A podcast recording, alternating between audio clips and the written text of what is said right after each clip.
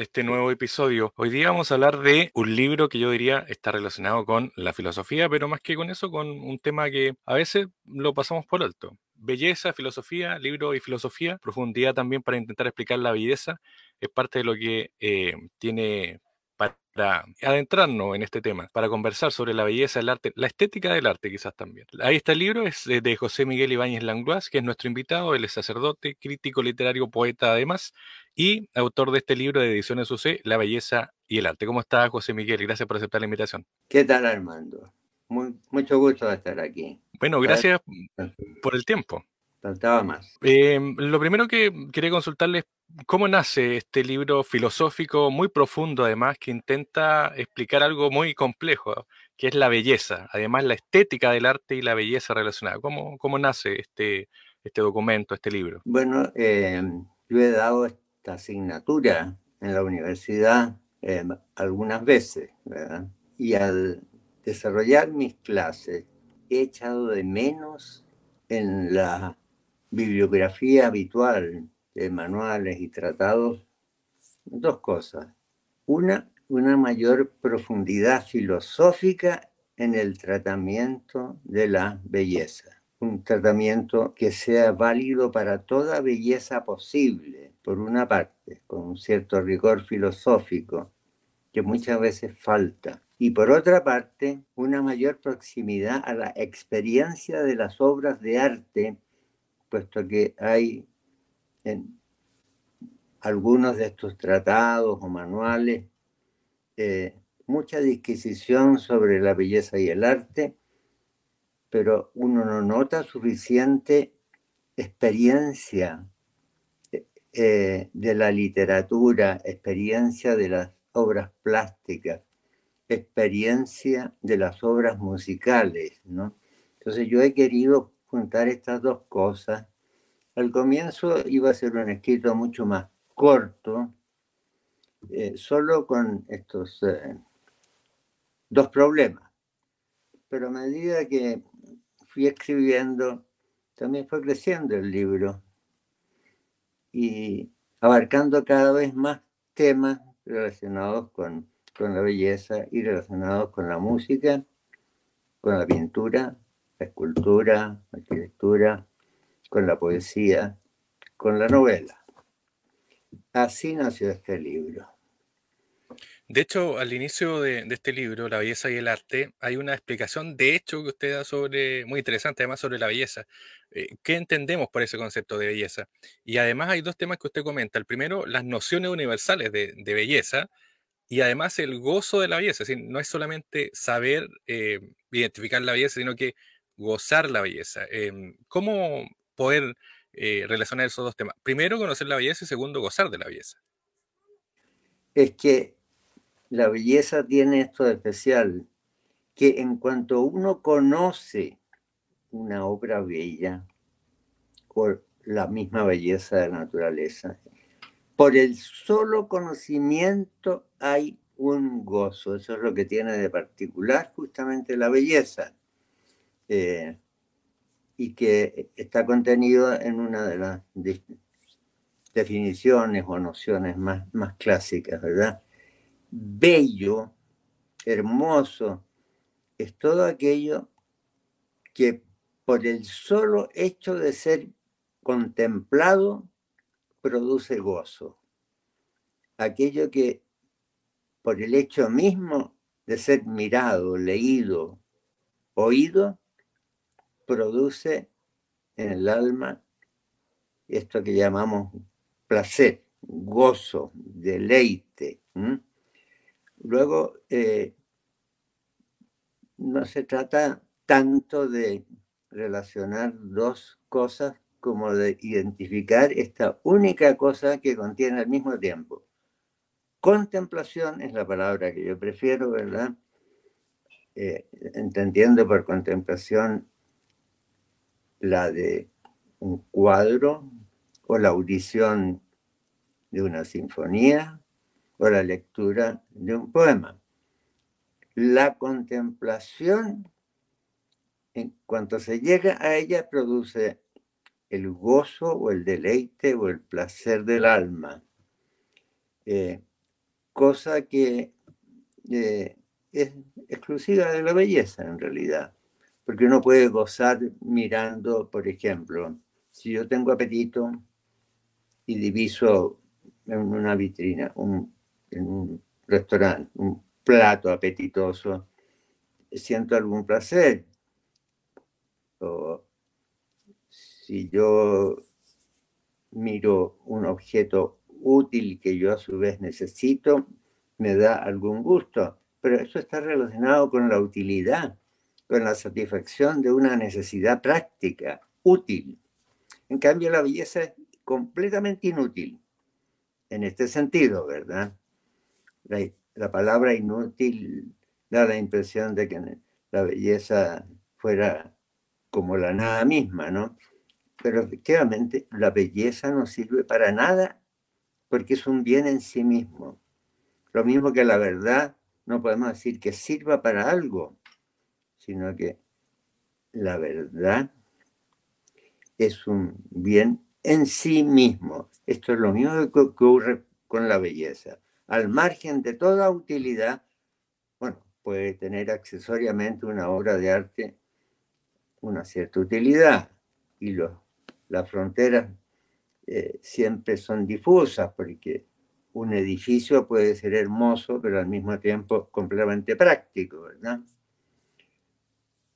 Pero eso sucede solo en algunos casos. ¿Para qué sirve una, una sinfonía de, de, Mahler, de Schubert, de, Beethoven? no sirve para nada. Es un bien en sí. ¿O para qué sirve un poema de, Rilke o, de Quevedo? No sirve, porque es un, algo valioso en sí mismo por el solo gozo que se produce al contemplarlo. Esa sería la idea. Bueno, en, el libro también usted plantea el buen y mal gusto, de hecho, en lo estético, hablando, hablando más en, profundidad. Eh, ¿Cuándo hablamos de buen y mal gusto estéticamente en, cierto sentido? Porque usted lo decía, hay temas prácticos que uno le da cierto gozo, pero hay belleza en sí que eh, va más allá de la profundidad. ¿Cuándo hablamos de buen y mal gusto en lo estético?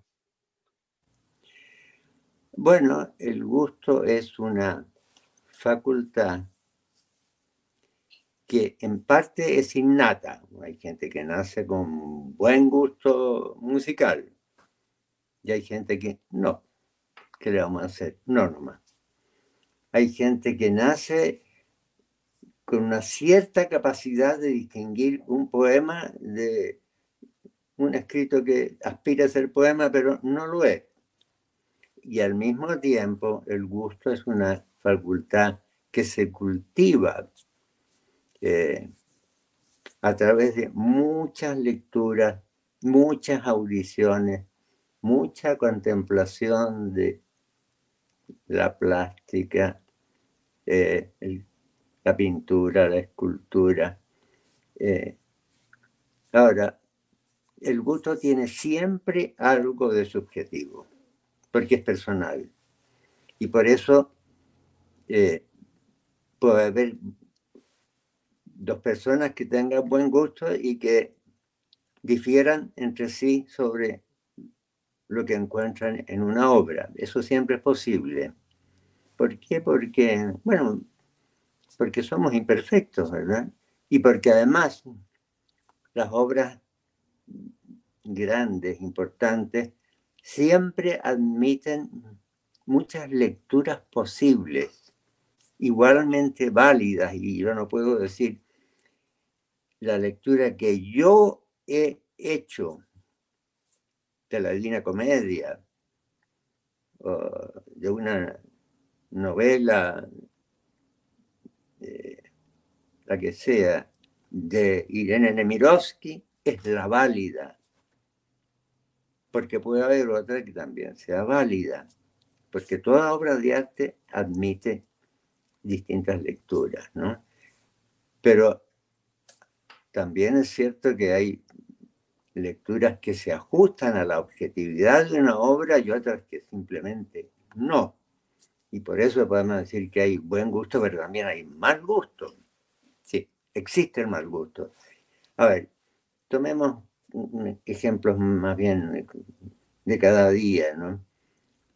Hay personas que tienen buen gusto para vestir, saben cómo se combina un color con otro, una tonalidad con tal otra, eh, una forma con otra. Y hay gente que nunca en su vida va a ajustar eh, los colores o las formas. Bueno, si esto pasa en el vestir y así en tantas otras cosas de, la vida diaria, ¿no? Hay, hay gustadores de, vino, por ejemplo, ya. Hay famosos chefs para la comida. Bueno, así también los hay para las obras de arte. Pero la discusión entre gustos y gustos, la verdad es que no termina nunca, por eso mismo, ¿verdad? Y sin embargo hay algo objetivo en el gusto. Esto es lo que todos los grandes autores de la filosofía del arte han coincidido en afirmar, ¿verdad? Que finalmente lo que determina el gusto es el objeto mismo que lo produce, eh, excluyendo factores de otra índole, factores externos a la obra misma, ¿verdad? Hay una frase en el, en el capítulo 7 que es bastante decidora, interesante además, donde usted dice, no hay verdadera obra de arte sin el contenido de una alta comprensión intelectual. Es decir, hay, hay una relación directa y tienen que ir de la mano siempre esas dos formas, intelecto y obra de arte. Es decir, el intelecto tiene que, si no me equivoco, comprender lo que tiene al frente, ¿o no? Bueno, em, es que, vamos a ver, la obra de arte tiene esto de particular, que su materia es siempre sensible, colores, formas, sonidos, palabras. Pero es la inteligencia la que gobierna las formas sensibles. Luego, la inteligencia artística no es toda la inteligencia, ni mucho menos, pero es una forma de la inteligencia. Eh, a veces parece que eh, meter mucha cabeza fuera como profanar algo, pero bueno, somos seres pensantes, ¿no? Entonces, el artista, del arte que sea, de cualquiera, ¿verdad? El artista tiene una inteligencia de lo que hace, sabe lo que hace. También esa inteligencia ha sido cultivada, la inteligencia creadora, ¿verdad? O también, podríamos decir, la imaginación creadora. Eh, que se desarrolla con la misma experiencia. ¿Cómo se llega a escribir bien? Escribiendo y escribiendo y escribiendo. ¿Cómo se llega a pintar bien? Pintando y pintando y pintando. Bueno, este ha sido el caso de, de todos los grandes artistas. Algunos han sido muy prematuros. Por ejemplo, el caso más famoso quizá de precocidad sea el de Mozart en la música, ¿verdad? Y en cambio, otros han sido lentos y al cabo de los años han llegado a desarrollar su arte. Pero bueno, eso en el fondo, a la hora de valorar una obra, no importa. Porque, por ejemplo, Beethoven tuvo una maduración más lenta. Mozart escribía eh, piezas musicales a los seis o siete años, ¿verdad? Lo que no significa que uno sea mejor que el otro, porque ese no es un criterio de calidad. Pero simplemente da la idea de que todo artista aprende. ¿Y cómo aprende? Bueno, esto es lo que a veces no quieren entender, me refiero a la crítica literaria, lo que a veces no quieren entender los jóvenes escritores que quieren producir gran poesía sin haber leído suficiente poesía. Eso, no existe. Eh, nadie lo hace brotar del fondo de sí mismo. El mismo Neruda, por ejemplo, recomendaba cosas tan poco populares, diríamos, a los jóvenes poetas. Lean a los clásicos del siglo de oro español. Lean a Quevedo. Lean a Lope. Lean a Góngora. Porque se aprende. Se aprende a escribir igual como oyendo se aprende a componer música. Igual como mirando eh, mucha belleza visual es como se aprende a, producirla, ¿verdad? De hecho, hay una, en, el libro es muy interesante porque usted también pone eh, vivencia y lenguaje, es decir, eh, pone algunos ejemplos de vivencia que usted, usted dejó plasmado ahí en, la hoja. Em, por ejemplo, ahí, está el cine, la lista de Schindler, ¿no es cierto? Esta eh, explicación que hace usted de la vivencia, de, de, esta historia que se cuenta ahí en esta película de Steven Spielberg, pero hay vivencia de arte, expresión, hay una obra también que se moldea, es decir, también está la belleza dentro de una historia que puede ser para algunos bien terrible eh, y compleja, pero ahí está también, es decir, es una obra de arte eh, centrada quizás en el sufrimiento, en la crisis, en, un tema relacionado con, eso. Em, ¿Cómo explicar esas situaciones? Porque no, uno pensaría, bueno, belleza, todo positivo, todo bueno, pero eh, en lo negativo también está la belleza. Por supuesto. Y lo está de muchas maneras, ¿verdad? Eh, tantas veces eh, es el sufrimiento el que llega a hacer posible la creación de una obra hermosa, ¿verdad? digamos, hay que distinguir con claridad entre lo que es bueno o malo, útil o inútil, y lo que es hermoso o feo. Son cualidades distintas, ¿no? Lo que produce belleza, esa es la, teoría que postulo yo. Eh, lo que produce belleza es una vivencia, una experiencia humana del tipo que sea. Un sentimiento, una idea, un suceso que le ha ocurrido al artista, ¿se entiende? Cuando esta experiencia o vivencia encuentra una forma de expresión tan justa, tan precisa, eh, que se identifican las dos cosas, o sea, en, términos un poquito más escolares, podríamos decir, se dice, la obra de en la obra de arte el contenido y la forma son lo mismo, no son dos cosas. Es eh, en la antigua enseñanza escolar donde se decía en las clases que entonces llamaban de castellano, o de inglés, o de lo que fuera, eh, describa el contenido, describa la forma, son lo mismo, son lo mismo, ¿verdad? No hay ninguna diferencia. El código es el mensaje, el mensaje es el código. El sentimiento es color y el color es sentimiento. La idea es verso y el verso es la idea. Son, son exactamente lo mismo. Y esa es la coincidencia, más que coincidencia, es la verdadera unidad, identidad entre las dos cosas lo que produce una obra de arte y me parece que eso es válido, aunque de distintas maneras,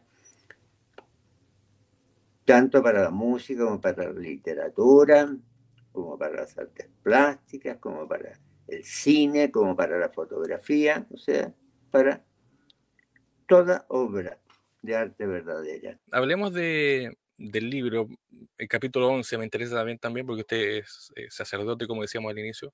En el capítulo 11 es arte y religión, y de hecho hay una muy linda conexión entre el verbo eh, y la belleza.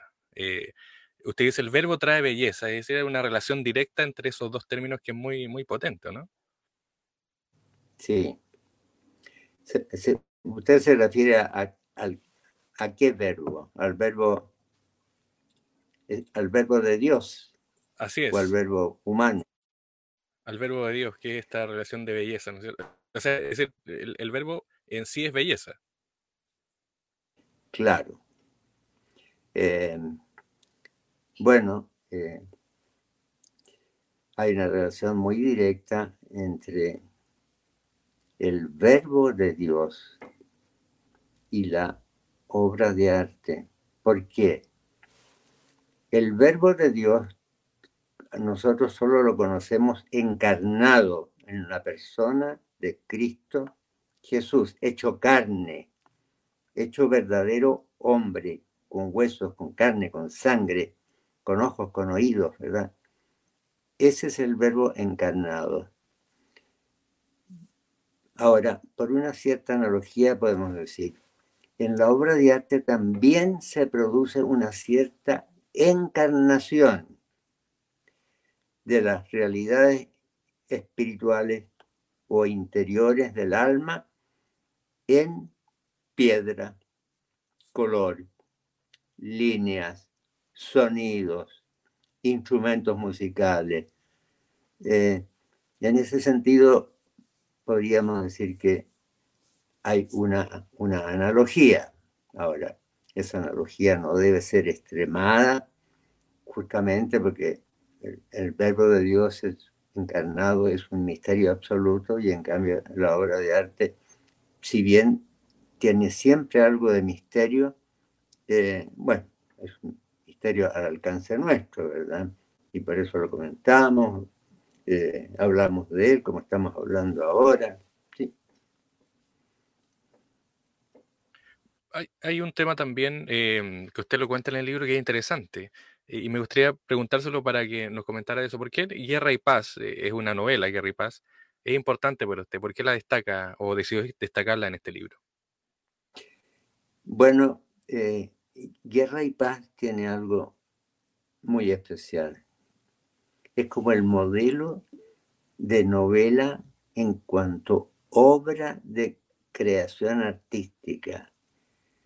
Eh, no son muchas las novelas de las que se pueda decir.